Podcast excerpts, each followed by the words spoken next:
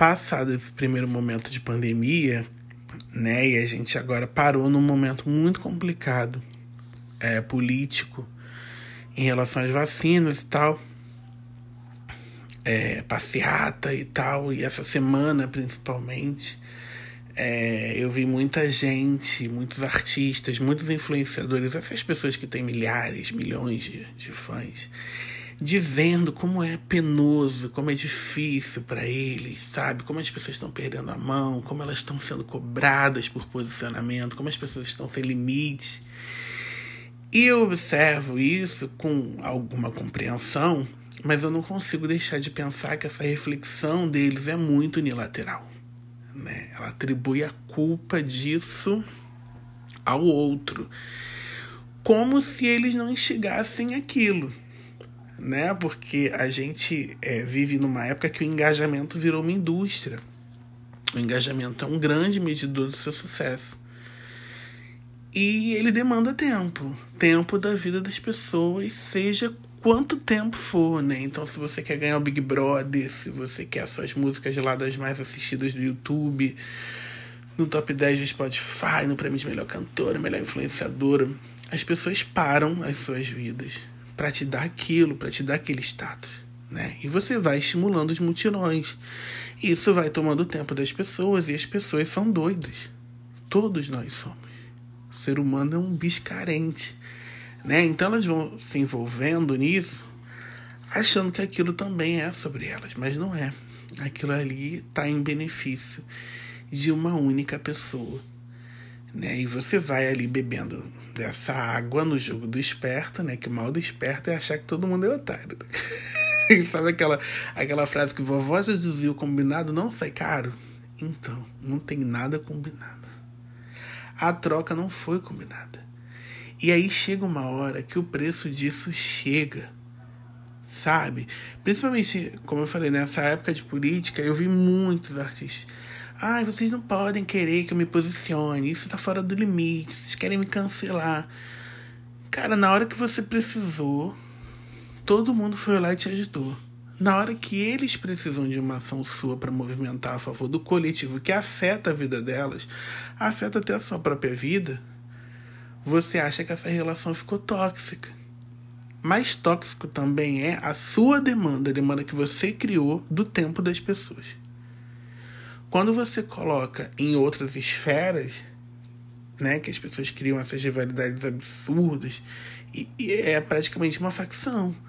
Sabe? Tem artista, tem influenciador que criou uma gangue. Sabe? Essa demanda por engajamento criou uma gangue, uma gangue sem limites. De um para o outro, do outro com um. Né? Então, se você não gosta dela, você é um inimigo. Se você critica, você tem que morrer. E se eles se decepcionam com você, é, é, isso respinga em você mesmo. Né? Então, essa reflexão de que as coisas estão fora do controle, que as pessoas estão perdendo a mão, ela é dos dois lados. Os artistas, os influenciadores, eles precisam repensar nessa demanda de engajamento que eles têm para os seus seguidores, né? Eles precisam começar a estimular que as pessoas vivam as próprias vidas, cuidem das suas coisas, né? É, é, é e, e, essa ajuda que, que se peça seja com medida, né? A relação com o ídolo, a relação com o ídolo ela sempre foi esquisita, né? Eu tô falando isso porque eu já fui fã ela requer um tempo que você gasta ali para aquela pessoa brilhar e você vai apagando um pouco o seu holofote. Não é justo com ninguém ficar nessa posição. Sabe? Admirar o artista, consumir o trabalho dele é é o papel do fã. Sabe? Já passou da hora dos ídolos pensarem sobre isso. A minha tia Lita, ela sempre fala uma história que tem uma, uma moça que ela, enfim, é uma entidade que eu não sei o nome, que não é muito conhecida, ela foi fazer um acordo, porque ela queria, a vida dela estava muito ruim, ela tinha três filhos, e ela é, falou com essa entidade: olha, eu quero isso, eu quero aquilo, eu quero viver isso, eu quero mais disso, mais daquilo. E a entidade falou: ok, eu te dou tudo que você quer, na hora que você quiser, mas eu quero, você vai me dever um favor. E ela falou: beleza, um favor só? Um favor. E a mulher pediu e ela recebeu tudo que ela queria. Ela recebeu tudo e muito mais. E aí um dia a entidade falou: Oi, tudo bem? Vim cobrar o favor. Eu quero a vida de um dos seus filhos. Pode escolher você. E aí ela falou: quê? Não tem como. E ela falou: É, mas a gente fez esse acordo. Você. Eu te daria tudo de material, tudo que. que você sonhasse. E agora eu vim cobrar o meu acordo. Não, então leva tudo. Não, eu não quero tudo isso. Quem queria tudo isso era você. Eu vim pegar o que é meu e ela pegou. E aí essa mulher ficou revoltada, e enfim. Falou, nossa, como ele é mal, como ela é ruim. Mas é um acordo, né? O combinado sai caro. E ela, em troca, ela não nem pensou no que poderia ser o favor. Que ela poderia ter dito, e o que, que é o favor, hein? Que é o que eu faria. Qual é o favor? Tem como me dizer? Não, vai ser surpresa. Não, então não quero não. Beijo, tchau. Não, ela se jogou no escuro. E essa história me lembra muito a relação que as celebridades, que os influenciadores, os artistas têm com esses fãs agora, sabe? É...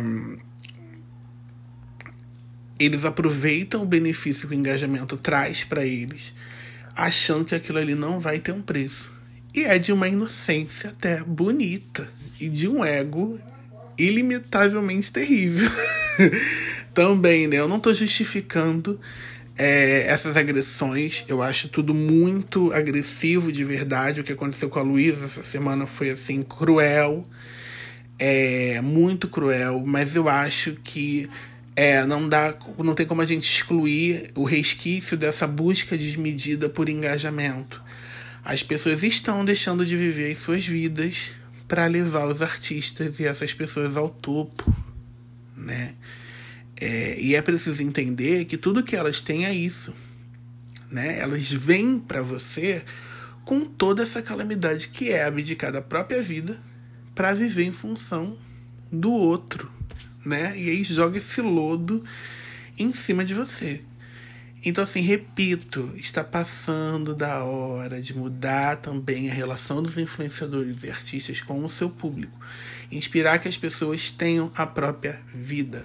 A internet está uma loucura, é, tá tóxica, mas todos temos culpa. Não dá para pagar de santo. Não dá.